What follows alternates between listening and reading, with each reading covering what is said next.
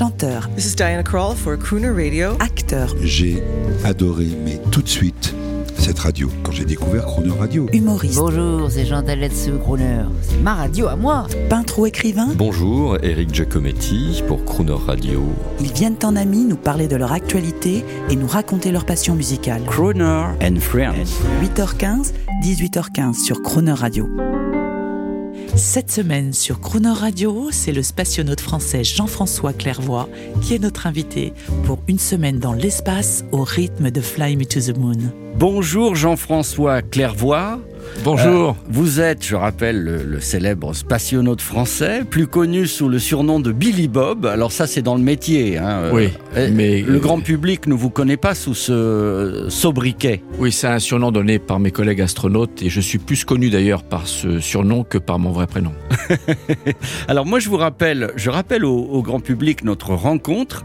Nous étions tous deux à la Cité des Sciences, au Planétarium, et ce soir-là, nos amis communs Philippe Franck Eric Giacometti assuraient la soirée de lancement du nouveau Largo Winch intitulé La frontière de la nuit et le héros milliardaire va dans l'espace, il fait un voyage suborbital, j'espère que je prononce bien, comme Elon Musk et Richard Branson. J'imagine que vous n'étiez pas loin de toute cette histoire. Alors comme Richard Branson, mais pas comme Elon Musk qui lui vise 100 fois plus énergétique puisque Elon Musk ne vise que l'orbite ou l'interplanétaire, ce qui demande beaucoup beaucoup plus d'énergie que le suborbital. Mais suborbital, c'est 2-3 minutes dans l'espace.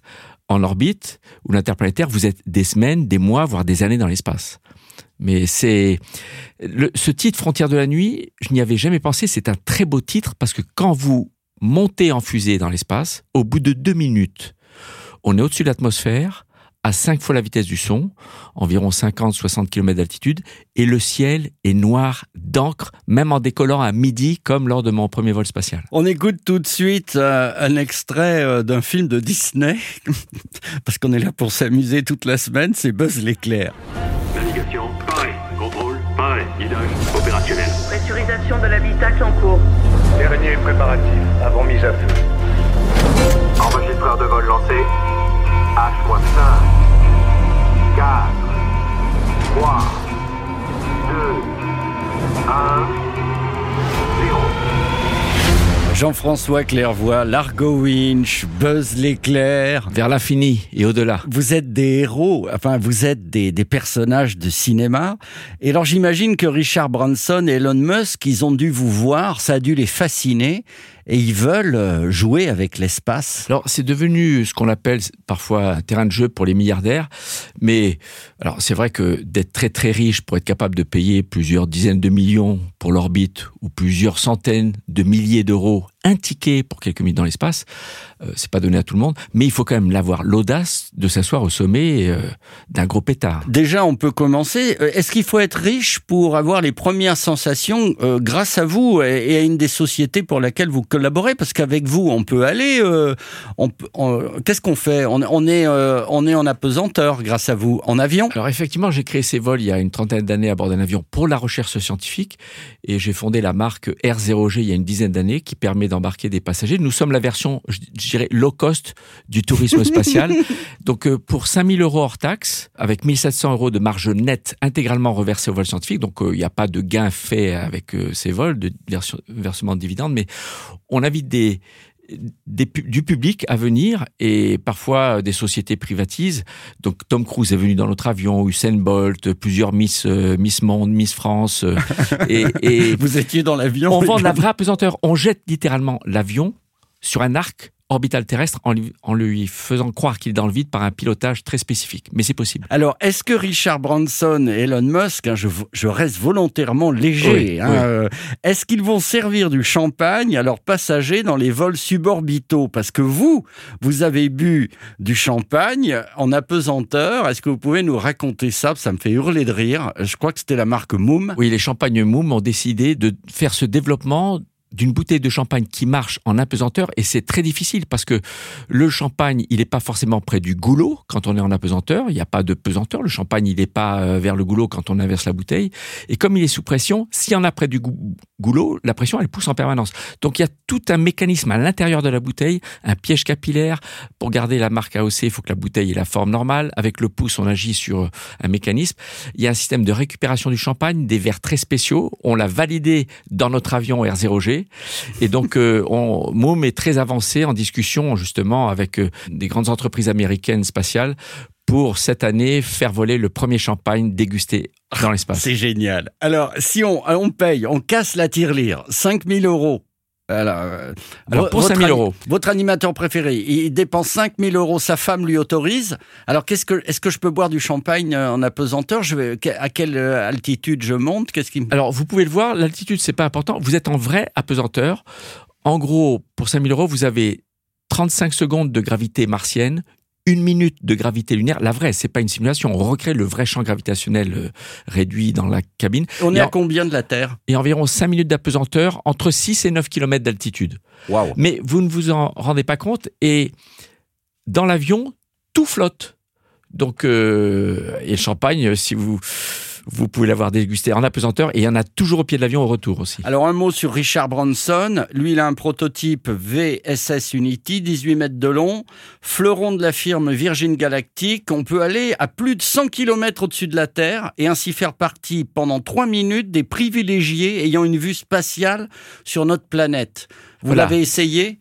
Alors, je ne l'ai pas encore essayé, mais l'idée, c'est un petit avion équipé d'un gros moteur fusée à la place d'un réacteur d'avion de, chasse, par exemple, sur la moitié arrière du fuselage, ça vous donne tellement d'élan verticalement que quand on éteint le moteur, vous continuez à monter et vous êtes dans l'espace pendant 2 à 3 minutes. Mais comme il n'y a aucune vitesse horizontale, vous redescendez tout de suite. Mais vous pouvez dire, j'ai placer mon corps dans l'espace et la vue de la Terre, même si c'est que quelques minutes, c'est bouleversant. D'ailleurs, William Shatner, qui joue Captain Kirk dans Star Trek, je suis grand fan depuis toujours. Ça a commencé comme ça. Hein, à 91 ans, il a volé. Alors lui, c'est sur l'autre vaisseau. Il a volé sur le vaisseau de Jeff Bezos, le New Shepard. Il s'est exclamé quel bouleversement de voir la Terre de très haut. On écoute encore un son qui vous est cher.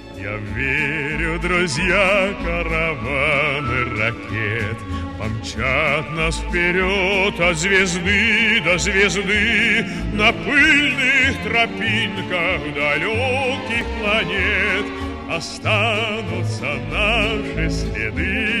Merci Jean-François ah, Claire, nous avoir amené ce crooner euh, from USSR. Euh, J'imagine un collègue spationaute. la chanson des cosmonautes écrite pour le vol de Gagarine et que j'ai emmené dans l'espace, je l'ai enseigné à mes collègues américains lorsqu'on est allé s'accoster à la station Mir.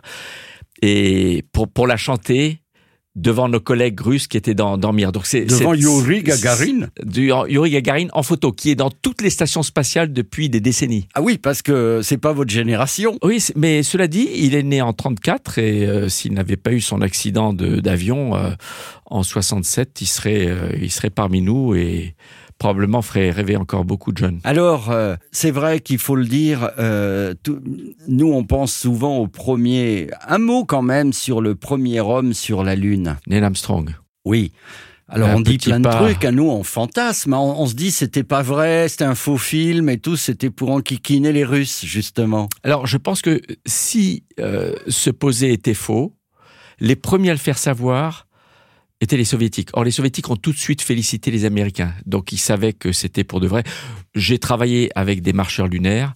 Je connais bien Buzz Aldrin, que je rencontre régulièrement. Et ces personnes ne peuvent pas avoir menti à tout le monde et à eux-mêmes depuis des décennies. Mais oui, Buzz l'éclair. Buzz Aldrin, c'est votre ami Un mot sur lui, avant, oui, avant de Buzz Aldrin, son surnom. D'ailleurs, c'est son surnom euh, qui a servi a nommé ce personnage de Buzz dessin animé, Buzz l'éclair. Il n'a pas touché de royalty. Il n'a pas touché de royalty. Il m'a dit une fois, ah, j'aurais dû, j'aurais dû négocier. Euh, c'est pas juste euh, vu le succès de Buzz l'éclair. On salue la Walt Disney Company qui a été notre invité récemment. On se dit à mercredi. On va parler cinéma, tiens, et commandons. Et, euh, et on écoute encore pour vous une nouvelle version de Fly Me to the Moon. À mercredi. Fly me to the moon. And let me play among the stars. Let me see what spring is like on Jupiter and Mars. In other words, hold my hand.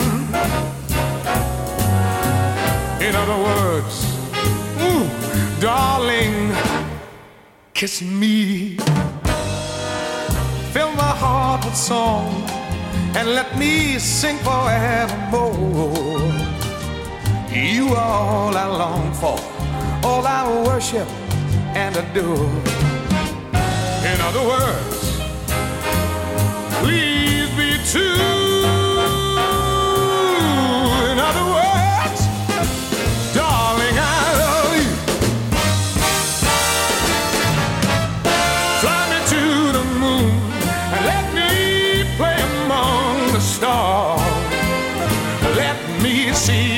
Spring like on Jupiter and Mars. In other words, hold my hand. Please, in other words, oh darling, kiss me. You got to fill my heart with song and let me sing forevermore. You are and adore. In other